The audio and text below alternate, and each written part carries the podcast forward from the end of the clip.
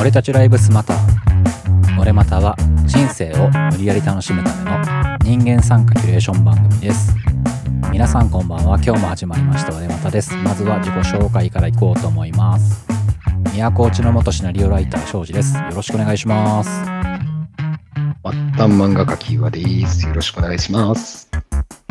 はい、最後にスタディマヨシタです。よろしくお願いします。よろしくお願いしますよろしくおお願いし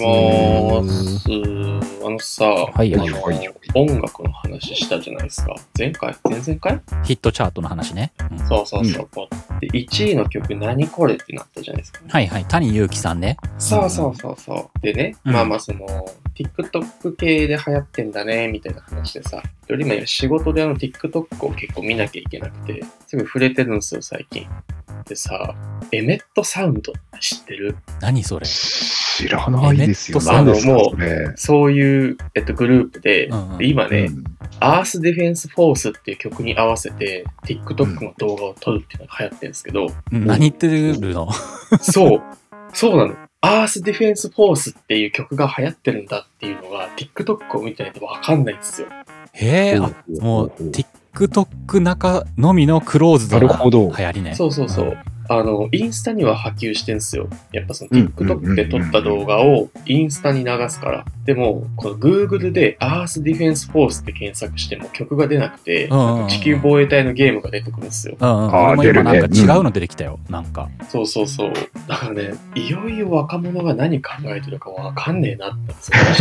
の 話を感じ始めてて。マジでやばいです。あの、ウェブに載ってないんですよ。TikTok にしか情報がなかったああ、うんもうインターネットじゃないとり。。そうそう。で、最近ちょっと若い子と話す機会がやっぱあって、調査とかで。うんうんうんで18ぐらいのちょっと女の子の話す機会があったんですけど、なんだっけな、自分の位置情報を友達と常に共有するアプリとかがあって、怖いじゃん。自分がそう今ここにいるよとか今どこにいるよっていうのを常に友達が知ってる状態なんです怖っいて、怖い。やそれって嫌じゃないって思うんですけどだ、やだうんうんうんやだ。なんかそのずっとなんか今日同じ家にずっといるなっていうのを見て、うんうん今日誘ってもいいなっていう判断するみたいなんですよおお。断られたくないからじゃあ聞いたりとかはそうするんじゃなくてそのデジタルツールとかその情報をもとに読んでいくそうってそうそうそいうう世そ界うそうそうそう効率化だ。今日いるから行けるねとか今日ここに行ってるだろうからきっと大そういう人いるんだろうなとかはあ。なんかさもう俺が高校の時に想像もつかないような、なんか生活をしてて、そうだねなんかうん意味わかんないなっていうのが最近すごくてですね。僕らの世代なんかさうん。例えば、あの休みの日なんか、なんかしてたりとかしてもうんうん。何してるか分かんない人は分かんないわけじゃん、うんうんうんメールもしないとかっていう人だったら例えばそれで誰かが好きな人とかいたら 何してるんだろうとかさそういうなんか淡いさ なんかあったわけじゃない、うんうんうんそういうのすらないんだねまあでもそういうさ、アプリは多分仲いい人同士ああまがあそっかそっ共か有そしっか合うと思うかうら、んうんうんなんかそれは親密さの表れだと思うんですけうど、んうんうんそうね、確かにね。とはいえ、すごいデジタル化されてるし、でもそのデジタルの使い方も効率はそうだと思うんですけど、こう傷つかないようにこう使ってるのかななんあか思ったんですよ。断られたくないっていう言葉がすごいなんか俺調査してて、ああって思ったんですよ。うんうんうんなるほどあね。調査の中で断られたくないっていう単語が印象に残ったってわけねそう。なんかす感覚は分かれど、それが強まってるのかなとか、なんかね、接してるコンテンツから、考え方から、あとそのツール、デジタルツールへのその拒否感の薄さとか、もうね、無理よ。若者向けのコンテンツは作れねえなって 思った。でも、あれだね、断られたくないっていうのがあるっていうけど、うんその共有をどうしてもしてくれないっていうことは、そもそももうお前とはあ、そうそうううそこまで。多分。共有したくないってことだから、よりパンチのきついお断りが先に来るってこまとあだ、 そうその世代間での断絶もあるけど、多分そのコミュニティ間の断絶もすごいと思うんですよ。このツールですごいよね使ってるグループ、 LINE でつながってて、うんうんうんその位置情報把握アプリでつながっててってうんうん言って、うでんうんも親密度が高くなれば高くなるほど、デジタルツールがつながるんですよね。やーでもなんか新たな協調圧力も生まれそうな。まあそうそれはあるかもしれないねそう僕らの時とは全然違うようなねそううだん気づかなかったふりしちゃいとかはない。ん悪気なくするじゃん。ちょっと今、都合悪いと気分じゃないから電話出ないとかさ、別に悪いことじゃないでしょ。友達同士でもあることだから別にまあそれはね普通にいろんな時があるから別にいいじゃんって感じでね、うん、なんかそういうこともどんどんしにくくなる感じはするね。うんだから LINE も使いづらいんですえよ、どういうことどういうこ既と読になるから。既読になるし。あこのさ LINE のこの既読って別に俺いらないんじゃないかなって日々思うんだけどあ俺も思う。これは何であ るの確認じゃない確認のためじゃないあかもしーれまないあ返事返さなくても既読になったらまあちゃんと伝わったなってい伝わったなうっていう読こんとなだのよかなって、そうそうそう。ね、本来はね、読んだやつ伝わったなって終わりなもんだと思うんですけど、うんそれに返事してこない。なんかあるよね。なんでうんそう読んでるのに返事がないっていそうう、なん か、そうね。いうルール化をしてしまう人がいるからややこしくなってたけど、あーなんかそういうのもあって LINE もちょっとだるいみたいうんな。インスタでやり取りするんですって。え、インスタの DM みたいなやつあ、そうそうそうそう。そこで繋がってることだけうんおやり取りして、みうたいんな。俺らの、僕らの世代でいうメール、メーリングリストみたいなのが多分 LINE の位置づけなんですよ。うんうん。グループとまあ、かオもでフィきシャるしルなやね。り取りをするものがその LINE で、で、より親密な時はまた別のこの、よりクローズなアプリとかでうんうんやり取りをしたりとか、もう想像できない社会、世界観で生きてるなっていうのが見えてきて、そう、てか今じゃあメールなんか使わないってことだよね。まあそうそう俺らも使わないしね、すあの、仕事とか以外 でね。そうだね。使わない使うんわない。なんか重いファイル送るときとかさ、うんなんかしっかりしたものを送らなきゃっていうときに使うぐらいで、あとはまあそうそうそう LINE とかになるもんね。ああ、そうなんよ。それがもう、メールは使わない。LINE はちょっとあの、めんどくさい硬いアプリ。 LINE が硬いじのゃあね。あ、そう、そう。あそこは人がいっぱいいるから。あとなんかいらない情報がいっぱい流れてて見づらいとか。 LINE が LINE で見づらいんだ、みたい何なら見やすくなるのな。あ、これね、TikTok いいんですって。あ、これやりとりじゃないんだけど、うんうん探さなくていいから、とにかく。あ検索できないんで、うんうんうんうんうん。 TikTok ほぼ。もう流れてるのザッピングするしかできないから、でそこでそのさっき冒頭に言ったそのエメットサウンドっていうグループのアースディフェンスフォースって曲に合わせて踊るっていうのが今流行ってるんだっていうので、うんうん韓国のグループだね。あそうそうそうであの真似しやすいその EDM みたいななんか分かりやすい音楽に合わせて数人で集まって同じ動きをするコミカルに動くみたいなのをみんながやってあこれ流行ってるんだ私たちもやろうねっていうところで広がっていったまったていうその感じ。広がっていくそうそうそうでこれ全然おっさんに回ってこない情報なんです よそうだね。うんまず、そうだねネットをやっててすら触れないそうところになるもんね。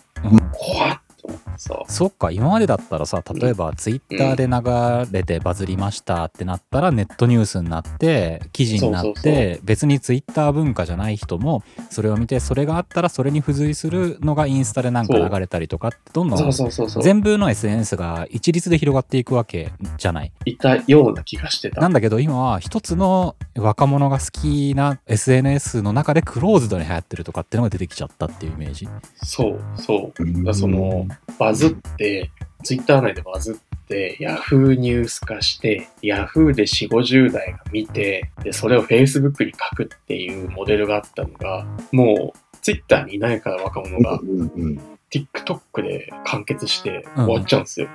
何これみたいな文化が大量に仕入れてきたんですけど、ちょっと面白いね。それ他にないの。どうどうしようって気持ちになる ね。ごめん、ちょっとあの、あの、初めの前振りのつもりで話したんですけど、もうこの話うんいいよ。 それで行こうか。ちょっと面白いかいやら。怖くないって思ってで僕その今 EC サイトをさお客さんのオンラインショップのサイトを作ろうと思ってでそれで若い子も調査してるんですけど、うんうんどういう動画とかを見て服が欲しくなるのってどんな時なのみたいなの聞いてて、うん、あちなみに若い子って一括りにするけど何歳ぐらい、ね、もっと具18体的歳にから24歳あ18歳から24歳ねうん分かっ若いたよ分かっ若い。たうんうんそう。で、それって、あどこでまずそのもの知るのって言ったら、えインスタか TikTok って言われて、そこうから、んえ、TikTok で知るんだってところで話聞いてったんですよ。うんうんうん、インスタはまあなんとなく理解はできるそうそうねそう。んそうだね。で、TikTok ってどうやって知るのって言ったら、やっぱ好きな TikToker がいて、僕の感覚だとさ、服買うときってこう、ファッションスナップとかさ、まあファッション誌見るのが当然だけど、なんかより等身大なものを知りたいっていうのでさ、ファッションスナップを見たり、あとはそのインスタ、まあ使うけど、より身近なその生な情報が参考になると思ってて、リアルなものを探しに行ってたんですけど、なんか話を聞くと、どうもなんかその日常っていうよりもっと企画的な方がいいんですって。作られたもの、そのしっかりそのお化粧もされて、うんうんえー今回こういうテーマでこういう格好をしていますっていう分かりやすいも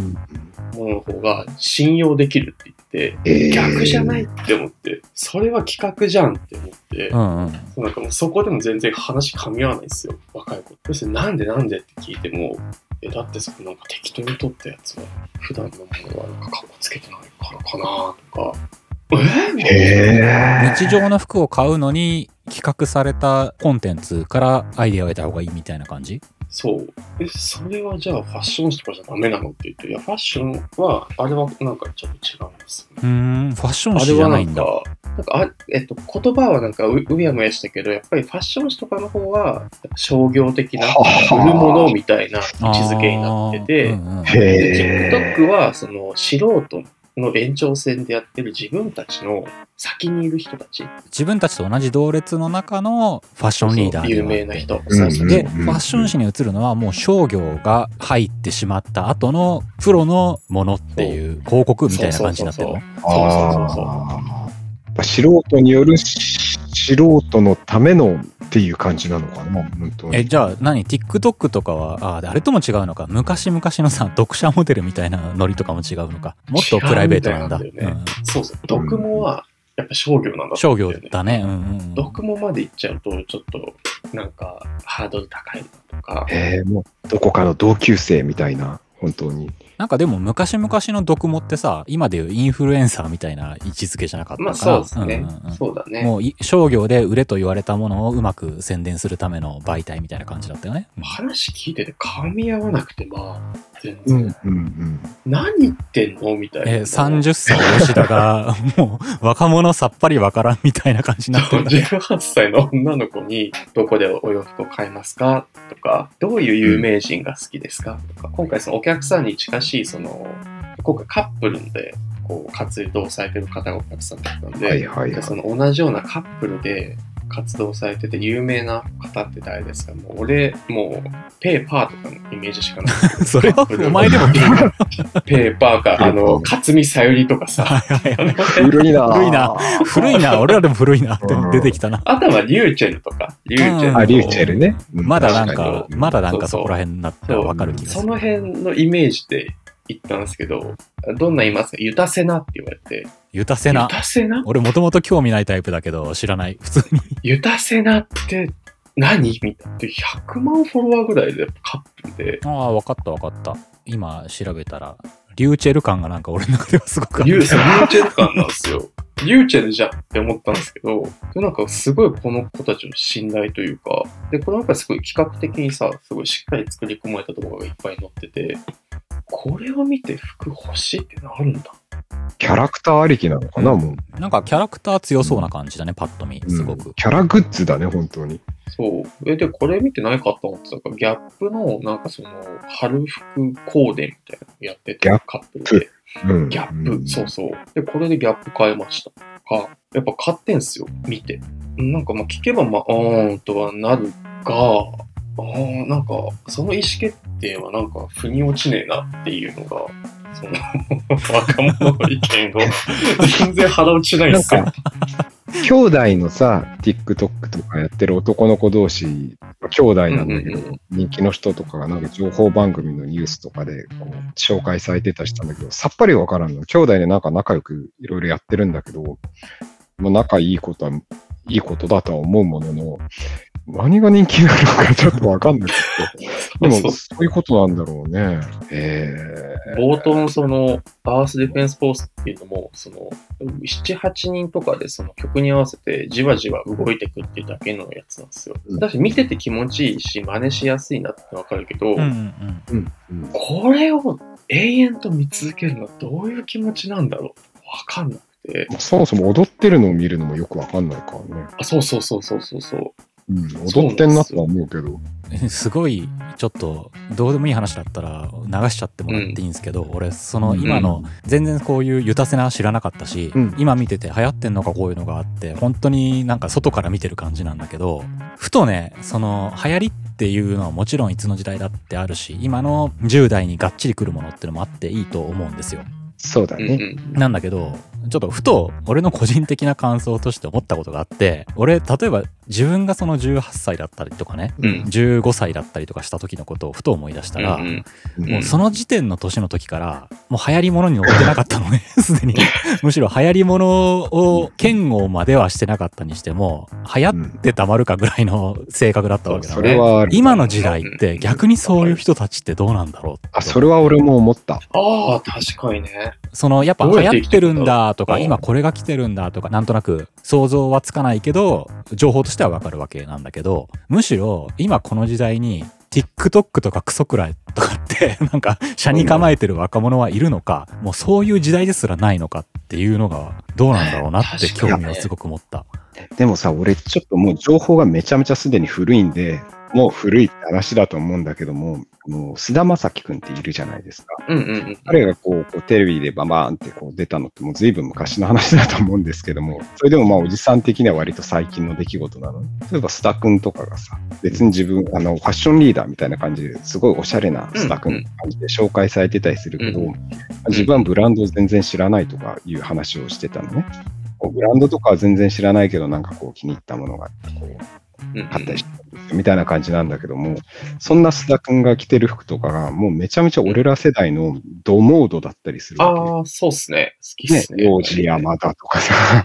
うんうん。うんまだ幼児山田が健在かぐらいの感じうん感じなんだけども、須田君はじゃあどのポジションになるあ今の時代 のうん。いわゆるえ流僕ら世行に代、皆さん世代でいい。ゴリッと乗ってるっていうよりは、ちょっと斜めな感じなの今か、な今、ファッションで言うと、めっちゃ古着流行ってんですよ。めちゃくちゃ流行ってて、で、ファッションリーダーとしての須田君はいると思うんですよ。だからその、ずれてはない、今の子たちのファッションリーダーとしてっていうポジションはあると思いますよ。あとちょっと話、脱線するけど、古着の定義が僕らの古着じゃなくなってるんですよ。そのあ、なるほど。 90年代が古着になってるわけなんですよ、今。で、僕の世代、僕も古着流行ってた時代だった。 2000年代が流行ってたよねそう古そう着。そううんあの時に、今流行ってる90年代古着ってクソ人気なくて、うんうんだね。うんうんうんあのそうそう、デニムとかものっぺりしちゃって、なんかダサい色落ちの、すごいハイウエストで履く、クソダサアイテムだったのが今超先端じゃないあですか。そうそう俺もねそのハイウエストをもうてか結構もうハイウエスト張り出したのだいぶ古いと思うんだけど、古いそうだね。なんかうんそれこそ中学生ぐらいの子とかがハイウエストを履いてて、うわなんか今80年代流行ってんだなって自分らの時だと一回もうハイウエストとかって言われたものをうん好んで吐き出すそれこそハンチング帽とかさ自分の時に一回振るってなったものが新しいものとしてまた出てきたっていう感覚が一時期すごいあってもう結構前のことだけどね。そうだね。うんうんまあ、やっぱちょっと韓国系の方がやっぱ強いか、韓国系かけ古着みたいなのがやっぱ流行ってる、やっぱりというか流行ってるらしへい。ーこれも18歳の子が聞いたんですけども、でその何回も言っちゃいますけどさっきのアーティストさん、エベットさんこれも韓国の方たちで、で、ファッションとかもやっぱ今っぽいっていうか、ファッションリーダーなんですよね、彼らって。うんバズる動画を TikTok で上げてて、で、ダンスがやっぱり上手くて、90年代っぽいファッションをしている、髪型もなんかちょっともっさりしてる感じなんですけど、で、これを見てかっこいいって思うみたいなんですよ、やっぱり。うんファッションも含めて。で、やっぱこう動画もそのグローバルでバズるから、日本だけじゃなくて、それこそエジプトとかさ、エジプトはあ、ジプトもう東南アジアはもちろんそうですし、アメリカも、だからそれこそロシア、うんうんうんあの辺もなんかこの辺を真似して踊ったりするわけですよ。長い間すごくヨーロッパとかアメリカ中心だったのが最近やっぱアジア圏で盛り上がってる感じがすごく感じたりそとうでかすね。うそんうそうそうそう。若者が使ってるアプリが今 TikTok とか Snapchat とかさ。うんうんスナップチャットでやってんそっちだのかなんか一時期アメリバカーとっかて Snapchat てっすよ。最近日本では聞かなくなったなとかって思ってたんだけどスナッ日プチ本ャット弱くて、で、再上陸するんじゃねみたいな感じですね。えー、世界で見るとさ、20代の方が多いわけじゃないですか。日本はあのうん今うんうん40代後半が平均年齢だけど、流行りはそこで作られてきてるから、僕らはもう衰退の一途。なるほど。え、ちなみにシャープでいいね今のうん SNS ランキングってどんな感じだあ利用者数。利用者数とか、まあ流行り具合であーもいいけど。年代にもよるよ。それは。えっとね、2022年度だと、えっと、やっぱツイッターが20代、30代多いっす。 Twitter が20代、30代が引き続き多い。それは日本、多いとりあえず日本だね、今、今この感れ国じだ内っ。た。そうそううんうんあ、グローバルか。いや、ぐグ日本でいいよ、日本で、とりあえず。どうも、見ちゃおう。令和2年度、国内 SNS の利用率。一応、じゃあこれはグローバルじゃなくて国内っていうことで。国内、うんうん国内。で、まあ、SNS の利用率が高いのが20代が高いと。まあ、全体の9割が、まあ、SNS 使ってる状態で、一方で60歳以降も SNS の利用率がえー上昇しておりますと。いう状況ですね。で、まあ、利用状況としても、ほぼみんなやってますみたいな状況でうんうんう、んで、その全年齢のうちのシェアが、Twitter42% がやってて、 Twitter は意外とやっぱ強いんだね。うんそうで、うんインスタも42%。で、Facebook がちょっと落ちて30%ぐらいで、で、20代で見ると、えっとね、Twitter がね、79%。え、20代やっぱツイッター強いんだ。利用っていうか、登録っていう感じだと思うんだ登録まあそよね。うか利用ガリガリじゃなくてもねうんアクティブに使ってるかっつうと、そうそう、わかんないけど、で、インスタも68%ぐらい。で、Facebook が33%。うんうん。Facebook がやっぱ弱くなってんだね、年々。弱い。うんあのー、Facebook はやっぱ30代、40代がメインそうだ ね。うん、なんかそのビジネスツールとしてみたいなさ、ああそうのそう意識高いビジネス層みたいなイメージが いっぱい。悪悪口だな。うるせえな、みたいな投稿がいっぱいになるじゃないですか、 あれって。で、で、その、今日散々その話題出して TikTok なんだけど、えっと、20代実は28%ぐらいなんですね。30代とかもっと低くて16%で、40歳11%って状況なんだけど、10代に至って57%使ってるんです。ああ、じゃあは20あ代とかじゃなくて10代なんだ、やっぱ。 10代 TikTok 10代そうでメインがやっぱ10代後半の子かな、多分。携帯持ち始めた15歳ぐらいとか。で、あとはもうそっからの子がまだ TikTok で初めて2、3年だから、だからその18歳の子に聞いてめっちゃ面白かったのが、その TikTok でまだ出たてだからなって言ってたんですよ。まだ全然だな、みたいな感じで話すんですけど、なんか、俺ら、もう新しいって思ってるけど、若い使ってる子まだ新しいツールって思ってるから、あーやっぱこっそうからなんだどうね爆発かわかんそなういか、ですよね。 TikTok って意外とまだそんなもんか。最近最近、本当に最近。なんかもっとずっとあるイメージがついちゃってるね。うん、そうそうそう日常的に聞くもんで。若い子がさ、まだ新しいサービスだからなとか言ってるものをキャッチアップするの厳しくないまあそうだね。俺も、でも、今いろいろ SNS がある中で、一番やっぱね、TikTok が自分から遠いものだなって気はしてる。遠いなうん異世界だよね。マジで異世界なんですよ、あれ。なんかインスタは、俺別にやってないけど、自分の会社絡みのとかで、あの、アカウントあるから見たりすることはあるのね。う。うんんうんうなんんかイメージしやすい。そして、かなあとインスタは、はその自分たちの年代だったら多かったはずの、Facebook は俺最初からやんなかったから、うんうんうんうんむしろほぼあんまわかんないし、 まあ Twitter がやりやすいやりやすいよねって思ったりとそうか。ねう。んあとそれであのちょっと去年、一昨年あ、去年のデータなんだけど、うん全世界の利用者数ね。えっと、マンスリーアクティブユーザーなんて月間の利用者数、Facebook が29億人。まあ、それでもすごいね、やっぱ。で、えインスタが10億人。で、えっとね、ツイッターがね、3億3000万人。で、少ないんですよ。Facebook とかと比べて。で、TikTok は10億人いるんですよ。あ、そんなにいるんだ。へー結構すごいね。ツイッターって日本ばっかなんですよ。なんかでも、それあはなるほど話聞いたことあるよ。ツイッターってさ、日本人が好むそうそうそう SNS で、世界的には割と弱いっていう。いわゆる。そうなんすごいだわ。だから TikTok がもへう、でも、 3倍 TikTok 今、インスタ並みにいるってことなんだね。そうそうそうそう。で、グローバルで見るとツイッターの3倍ぐらい利用者数がいる状況みたいですね。 TikTok やんないとって気持ちになっちゃうね。 TikTok でさ、投稿することないじゃん、僕らは。ないっすよ。ないんなだよ。いの よ。どうしたらいい何の投稿したらいいのか ?Twitter わかんでないすらないのに。そうだ、あその、調査で、調査じゃなくなってきたんですよ、後半。何投稿していいか分かんなくないって俺も言っちゃったんですよ。これ、どうすんのってうん言ったら、型があるんですよ、やっぱり。その同じ曲で、それに合わせて同じダンスを踊るっていう、非言語コミュニケーションで誰でもできるっていうのがあるから、とりあえずそれをやるみたいな。 ああ、非言語コミュニケーションって今なんかポイントが出てきたね。すごく。 そうね。